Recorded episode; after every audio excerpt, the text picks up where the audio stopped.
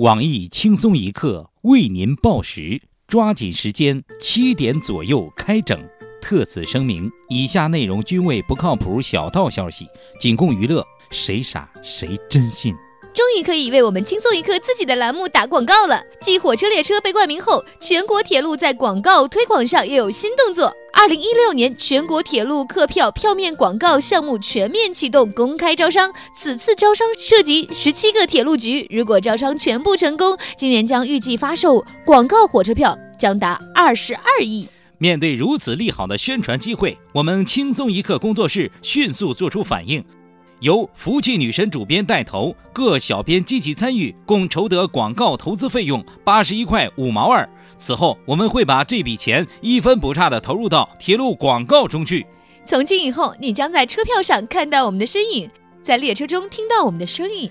从今以后，您再也不用担心手机没电看不了轻松一刻，再也不用担心流量不够听不了新闻七点整。让我的声音伴随你的旅程，用我的真心换来你的笑容，让我们相约铁路，不见不散。下面偷偷插播几条新闻。各位友，大家好！快播被查了，卫生纸用的越来越慢。我是小强。大家好才是真的好，快播被查了，我的追求者越来越多了。我是小桑，欢迎收听新闻七点整。今天要整的主要内容有：前不久，一名女孩在微博上求助帮助。高调寻找在高铁上邂逅的帅气小伙，该女孩不仅放出了帅哥侧颜照，还附带了自己的照片，称自己在高铁上得到男子帮助，并一见倾心，希望能够找到他表白心意。近日，在网友的各方面努力下，帅气小伙终于被找到，怎奈他早已结婚。面对小女孩的爱意，他的妻子表示：“妹儿啊，你就别想了。”我台知名绿茶婊施露露表示：“怎么就不能想了？没有挖不动的墙角，只有不努力的小三儿。妹子加油！”近日，某直播平台因有人直播造娃娃而遭到举报。我台资深屌丝鲁大炮表示。自从快播被抓之后，各大直播平台就乱了套。先是直播睡觉、直播换衣服，后来开始装作忘了关摄像头，现在已经开始公开直播造小孩了。有黄片的时候看黄片，没有黄片的时候制造黄片也要看。谁能告诉我这直播室在哪儿？现在去还来得及吗？郑州一准妈妈到当地一家饭店吃饭，意外吃出蟑螂，孕妇找店主理论，店主答曰：“我们的特色就是蟑螂味的，爱吃就吃，闹什么闹？”我台吃食堂多年的实习生小梁说：“这个准妈妈就是没见过世面。想当年我在食堂吃过钢丝球味儿的、刷锅水味儿的、头发丝味儿的和抹布味儿的。你吃个蟑螂，那可是高蛋白、高营养。店主为了给你孕前补点蛋白，也是煞费苦心呐。”二零一六年一月七号，海淀法院公开审理了快播涉黄案。庭审中，公诉方一直坚持快播在监控方面做法不到位，而辩方则一直表示快播只是个工具，工具本身是无罪的。经过双方两天的激烈较量，法院最终决定择日宣判。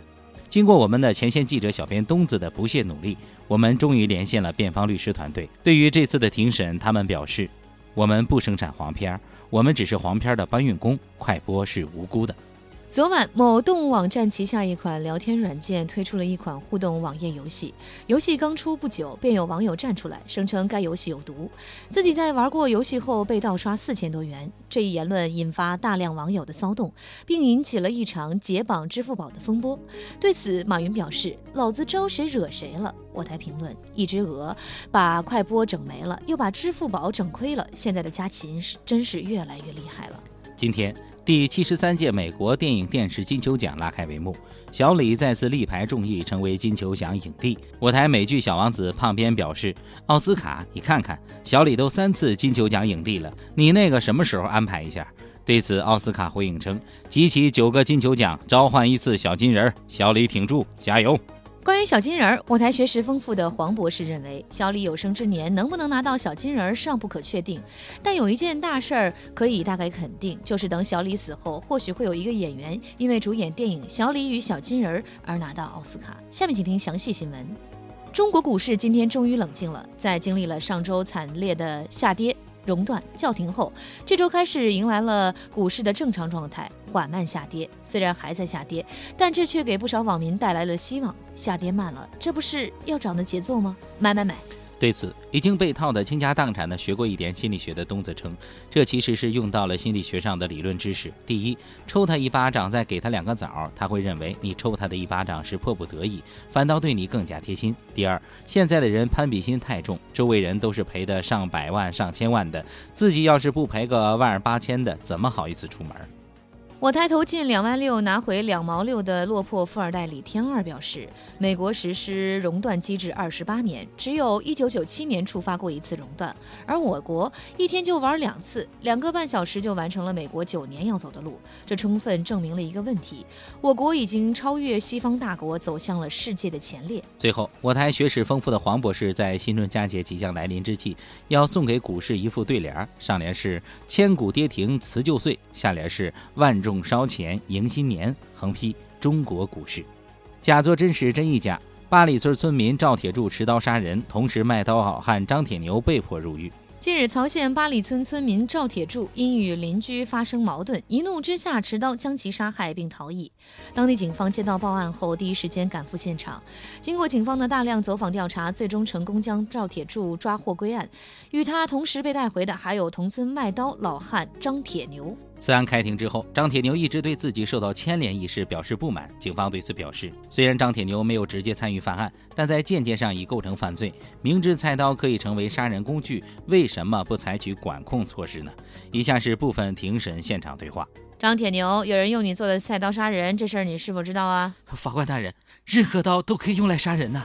有人用你做的刀杀了人，知道吗？啊，法官大人，这是个别用户啊。我们无法判断用户买了菜刀是回家做饭还是直接砍人呢。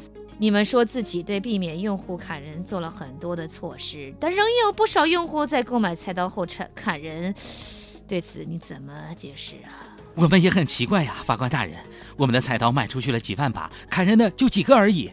既然你们无法确保菜刀被买走后会不会用来砍人，为什么不多雇人逐一跟踪购买的用户呢？根本就雇不起啊，法官大人。你们明知道已经有菜刀被用来砍人了，而且无法避免，为什么不转型卖豆腐呢？可是我们只会做菜刀啊，法官大人。既然你们的菜刀这么牛叉，为什么不做成切菜时锋利、砍人时自动卷刃的刀呢？臣妾做不到啊。据悉，该案件并未当天宣判，有关案件的定罪量刑正在进一步商讨中，我台将持续关注。今天的新闻七点整就先整到这里，明天同一时间再整。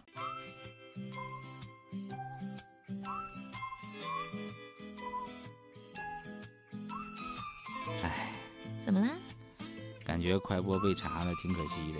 多好的播放器！